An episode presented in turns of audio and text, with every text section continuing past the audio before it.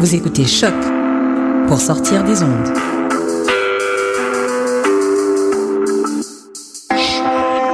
Podcast, musique, découverte. Sur choc.ca.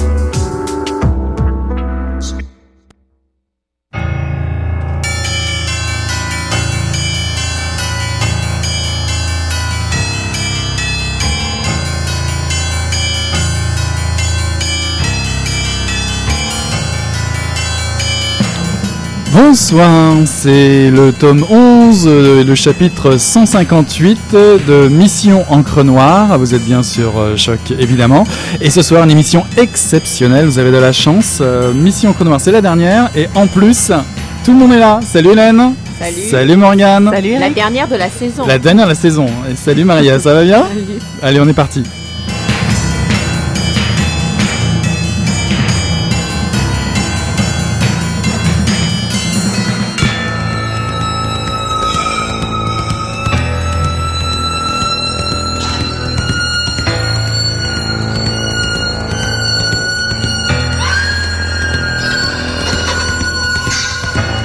Pas dans la voiture avec l'ombre des chevaux sur l'eau. Sur la terrasse ou pas le moindre galop, après avoir lu le papier du test et le rein qui se remettait à me faire mal. Un doigt inattendu, différent de ceux que je lui connaissais, a surgi à la recherche de je ne sais quoi sur la paupière. Il a examiné le je ne sais quoi, l'a frotté contre son pantalon et mon mari interrogeant le doigt. Et si c'était pas moi? Jamais je n'ai vu une personne occuper aussi peu d'espace que lui cet après-midi-là pendant que des fragments indécis commençaient à s'assembler en moi. Des membranes transparentes et ces espèces de larmes qui nous accompagnent toute la vie. Parfois sous les paupières, mais le plus souvent dérobés à nous-mêmes, dans un de ces replis de désolation dont nous sommes faits. Si seulement j'arrivais à vous raconter. Mais je n'y arrive pas.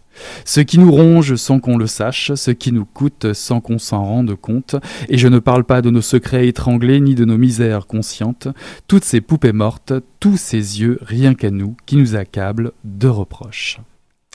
Eh ben bonjour à toutes les trois, c'est notre dernière, et pour cette dernière, euh, bah, il y a le retour d'Hélène. Salut Hélène Salut. Ça fait plaisir de te revoir. Euh, pour cette dernière, je vous présente euh, Lobo euh, Antonio Lobo Antunes, parce que ceci était un extrait de Quels sont ces chevaux qui jettent leur ombre sur la mer? C'est un livre qui est paru chez, chez Christian Bourgois, éditeur, en 2014. Alors aborder cet écrivain portugais, ben, on s'y met à deux. J'y vais avec toi Hélène. Euh, aborder cet écrivain portugais est toute une aventure, tu seras d'accord avec moi.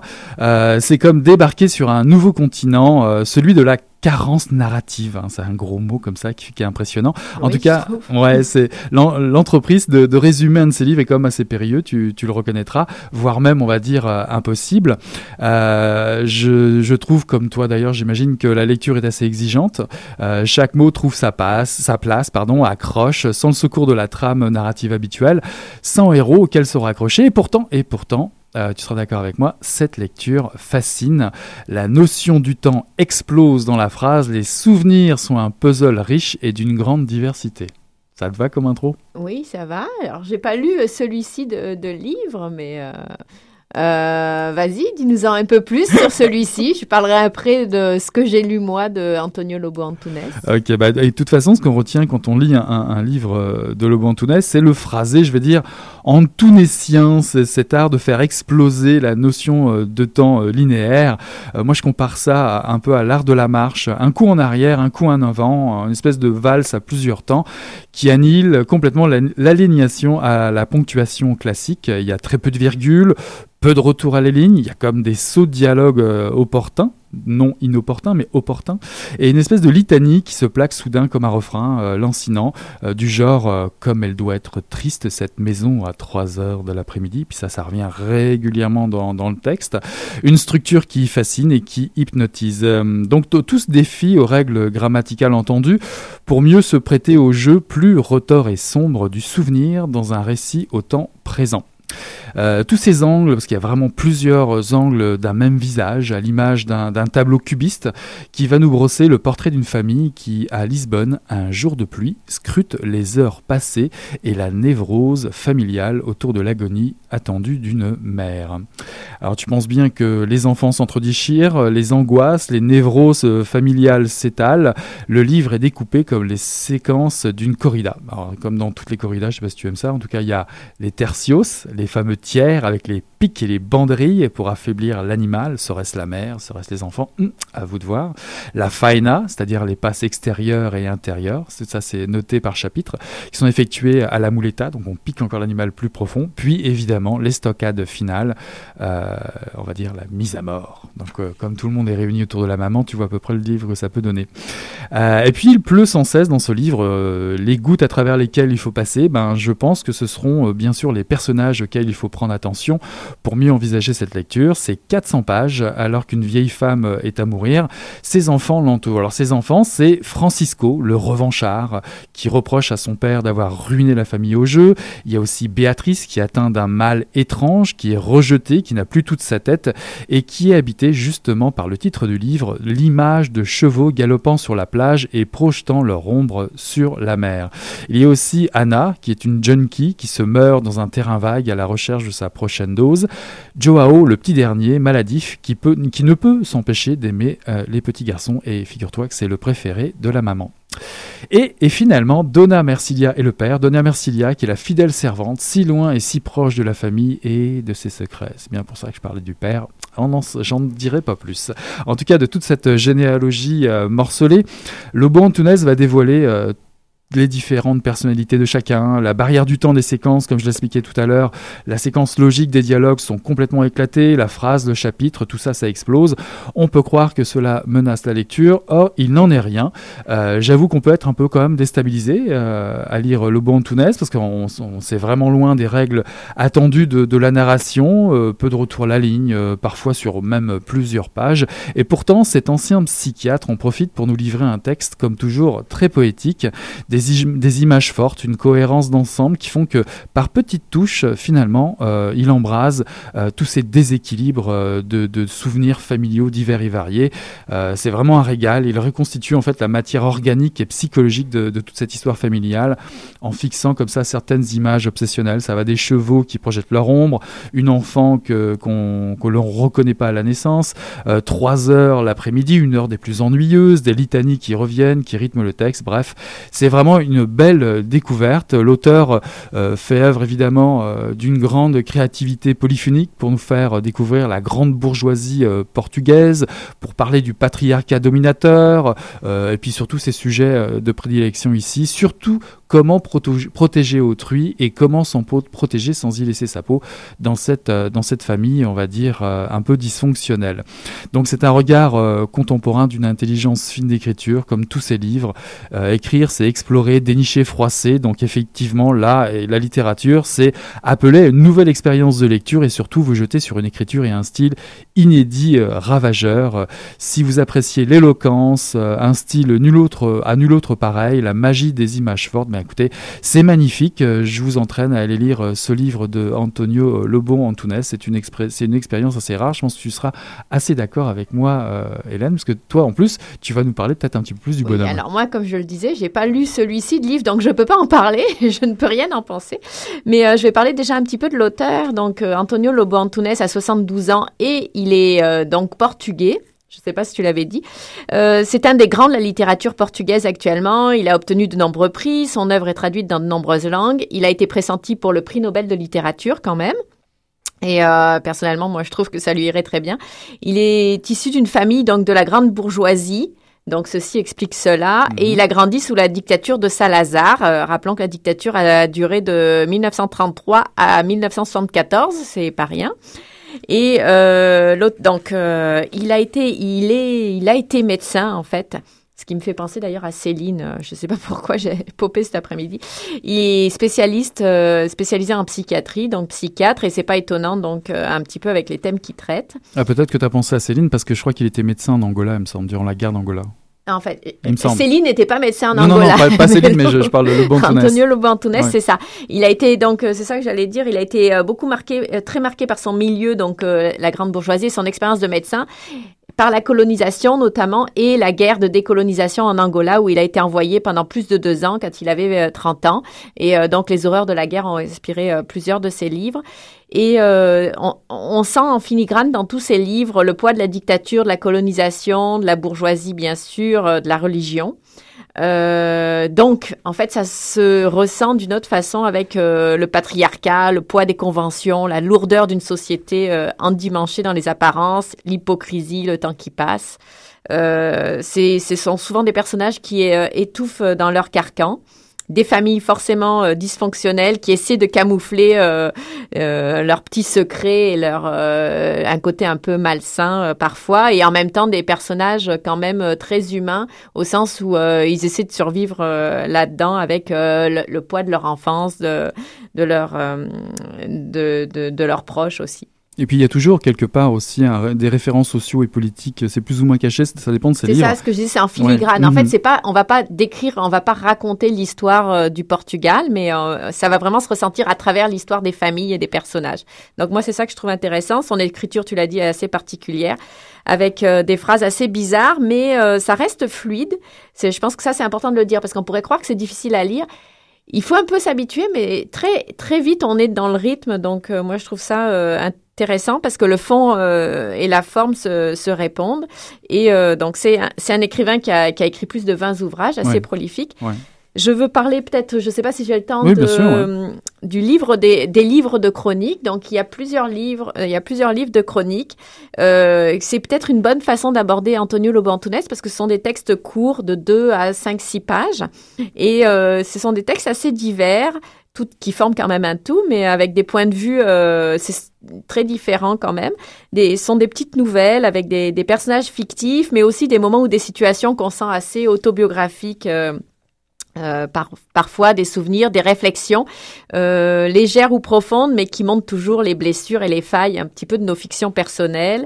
Euh, les obsessions de chacun, les illusions perdues. Il y a aussi, euh, comme tu disais, puis ses euh, propres obsessions à lui. D'ailleurs, tout à l'heure, dans la présentation, j'avais même oublié qu'il y avait quand même beaucoup, il avait beaucoup d'humour sur lui-même parce qu'il y a même ses, ses, propres personnages qui l'interpellent en disant, franchement, l'écrivain, tu parles vraiment pas de ma vie, tu transformes tout, enfin des choses comme ça. Et tu retrouves ça, il me semble, dans les chroniques un petit peu. Un Je petit sais peu pas, moins, mais on sent que c'est, on sent qu'il y a certaines choses qui sont assez effectivement reliées à lui et à sa famille. Il y a beaucoup de jeux, mais pas, mais pas tout le temps. Il y a aussi des personnages féminins qui, qui disent jeu, donc forcément c'est pas lui, mais euh, des, des, moments de, poésie aussi, et un côté à la fois exotique, mais à la fois très proche de nous, assez universel. Donc moi j'aime beaucoup ça. Et euh, dans le dossier de presse euh, du livre que tu viens de présenter, il disait que Lobo Antunes rendait poignant de menu rien. Et je trouve que c'est très vrai. C'est qu'il prend des, des, petits moments de la vie et, euh, et, et, il les transforme, il en fait quelque chose, euh, une réflexion euh, personnelle, euh, ou, ou alors il en montre l'ironie douce amère finalement. Bien des années après la lecture, parce que je me rappelle toujours d'une des nouvelles qui commence par la, par la phrase. Je la cite de tête, donc je ne l'ai pas recherchée, mais c'est La vie est une pile d'assiettes sales. Ça commence comme ça, cette nouvelle. Et je, je, à plein de moments dans ma vie, je, me, je continue à me rappeler cette phrase. Évidemment, la pile d'assiettes sales euh, va se casser la figure entre le, salon et la cuisine à la fin d'un repas de famille. Donc, et là, euh, le personnage va commencer euh, à, avoir des réflexions au, sujet de ses proches et puis de sa trajectoire à lui et du moment où il en est dans sa vie. Ça va à dire que tu penses toujours à Lobo Antunes quand tu fais la vaisselle, en fait? Pas du tout. Plutôt quand euh, ma vie s'écroule comme une pile d'assiettes sales. Ah bah, je, bah j'espère que c'est pas autant, autant que tu fais la vaisselle alors. je lave vaisselle. Donc euh, voilà. Donc je trouvais qu'en tout cas pour les vacances c'est une bonne euh, lecture de commencer par ces petites nouvelles quand on est un peu occupé ou qu'on est dans les transports en commun. Oui, puis quand vous serez rendu au mois d'août, ben vous vous achèterez Antonio Lobon de Tounès. Quels sont ces chevaux qui jettent le rhombe sur la mer? Chez Christian Bourgois, paru cette année en 2014.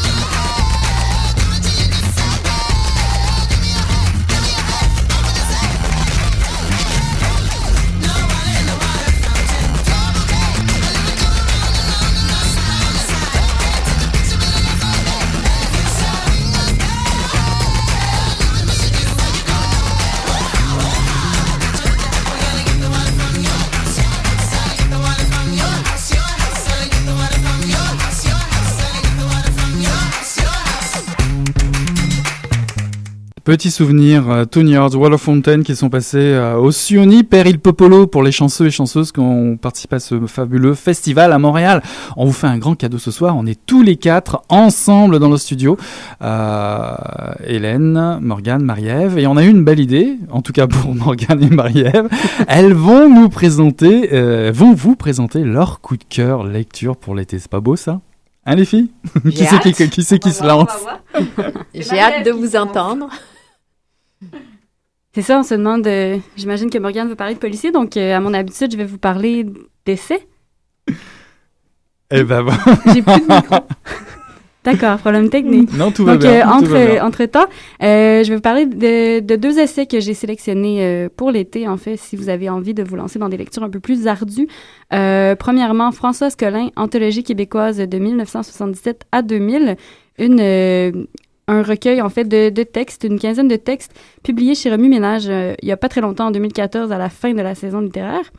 Euh, donc, c'est euh, des textes qui ont, qui ont été assemblés par Marie-Douce Taon, donc, Francis Françoise, Françoise Collin, c'est qui? C'est en fait une figure marquante des années 70, une figure, des, une figure féministe, auteure, écrivaine, philosophe et penseur, qui a, qui a écrit beaucoup de textes en France, entre autres.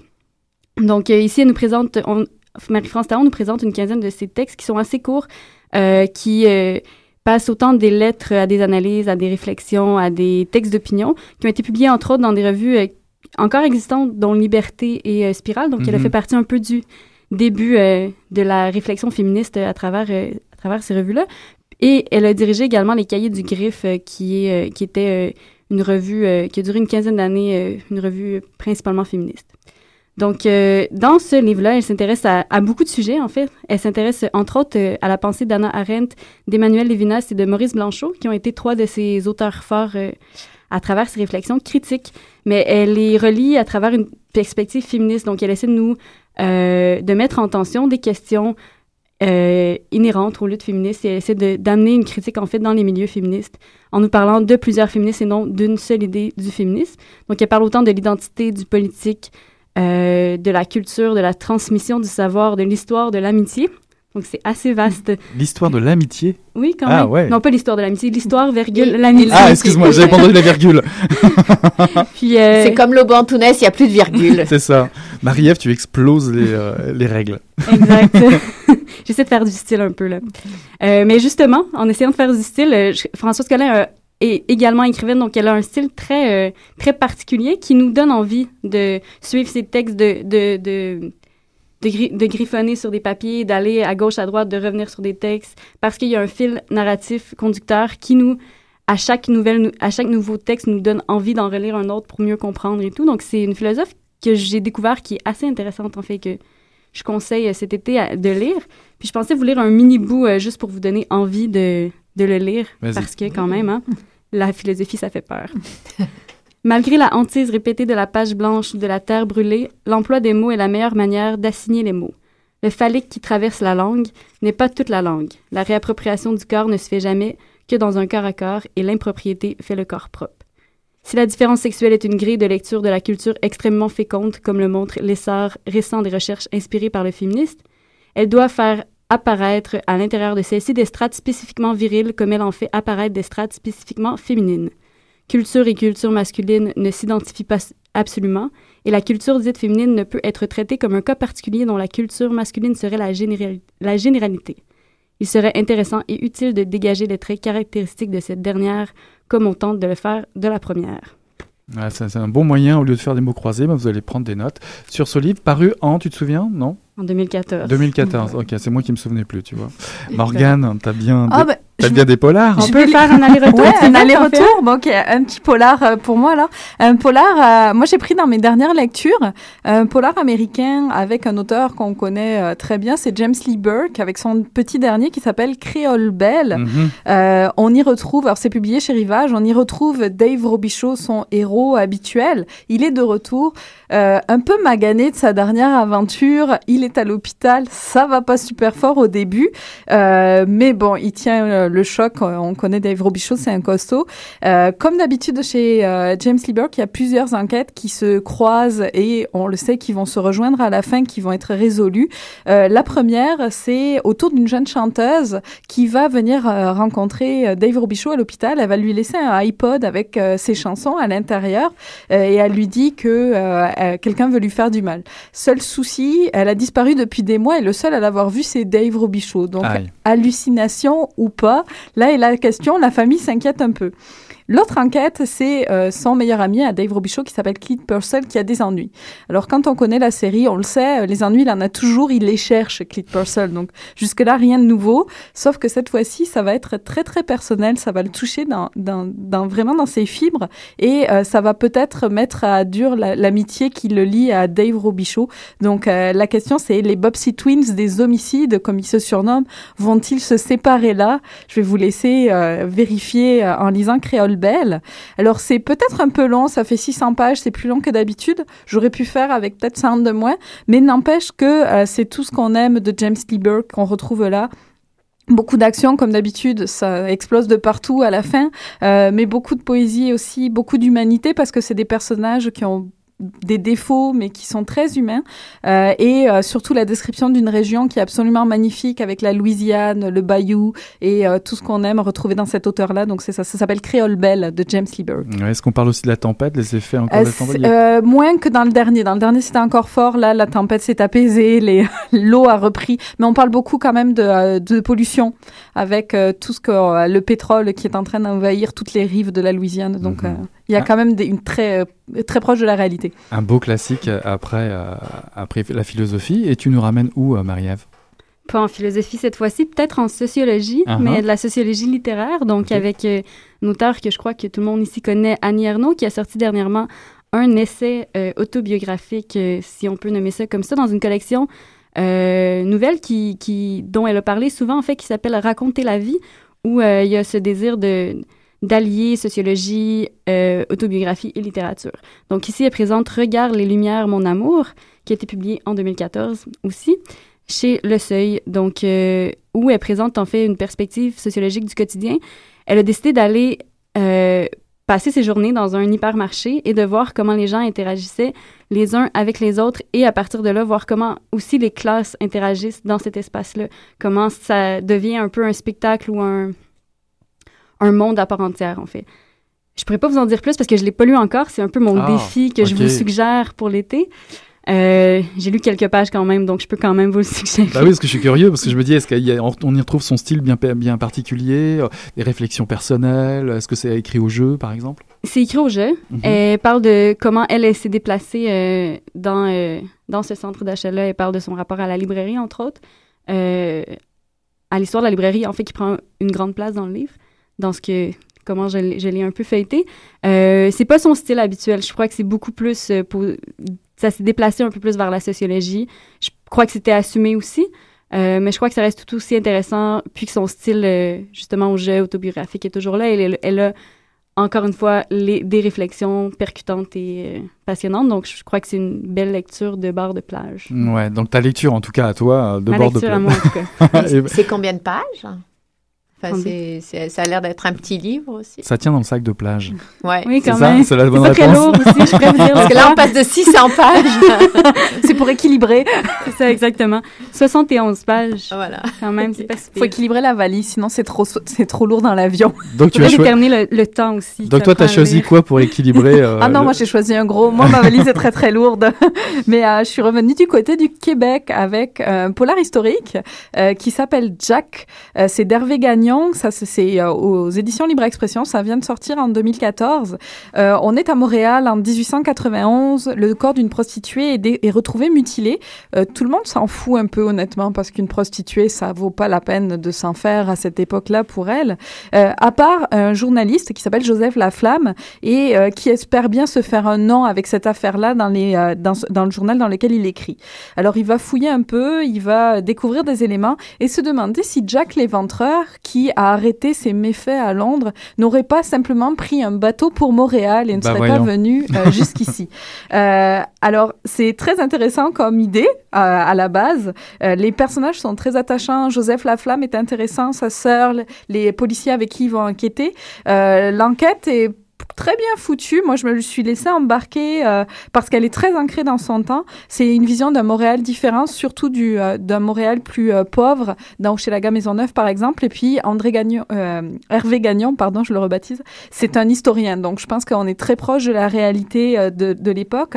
On va retrouver certaines pistes qu'on a déjà entendues autour de Jack l'Effondreur, comme les francs-maçons. Mais comme il, a, il arrive à le faire de manière très originale, ben, c'est très agréable. Donc, un bon polar historique. pour moi qui n'étais pas une fan, je l'ai lu en euh, un jour ou deux. Donc, allez-y, euh, sans problème. Bon, ça, ça m'étonne pas de toi de toute façon. Mais moi, j'aurais une, juste une petite question. C'est que Jack, alors finalement, c'est un anglais ou c'est pas en anglais? Je vous dirai rien. Euh, Voilà, vous avez plein de conseils pour des lectures pour cet été. euh, des gros livres, des petits, des moyens, des, des intellos, des, tout ce que vous voulez du polar. Mais en tout cas, merci. Merci à vous, auditeurs et auditrices, pour cette belle année de Mission Encre Noire. Bon, bah, merci à vous trois et à nous quatre pour, euh, pour cette année de Mission Encre Noire. Et puis, ben, écoutez, on vous concocte plein de belles choses, plein de belles lectures pour euh, la mission à venir fin mois d'août. On se retrouve pour une nouvelle saison de Mission Encre Noire. Je vous souhaite à toutes et à tous euh, des bonnes vacances. Puis à nous aussi, on se souhaite des bonnes vacances. hein, c'est ça qu'on Oui, se bonnes dit vacances C'est à toi. et, et on se revoit fin août. Ciao, bye Bye. Bye.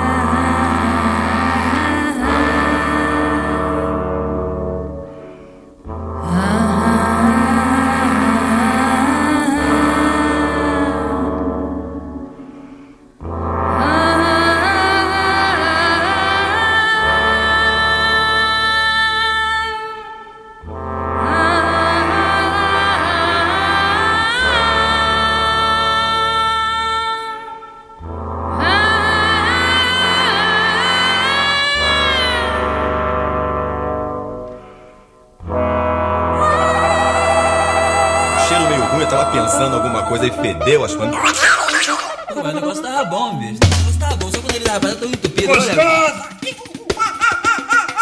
Quem diria, hein? Greta Garbo acabou de irajar, hein? É, mas eu tava falando pra você, né? Depois que eu passei a me sentir, aí o negócio ficou diferente. Jorjão, Vai, garoto! fala a verdade. Isso na bola. Não. Cadê a cerveja que eu não sei? Ô Ciro, tira a mão do meu bolso. Agora um arame, um arame ia pegar dentro, ia pegar um gordurame depois, um arame não ia mal.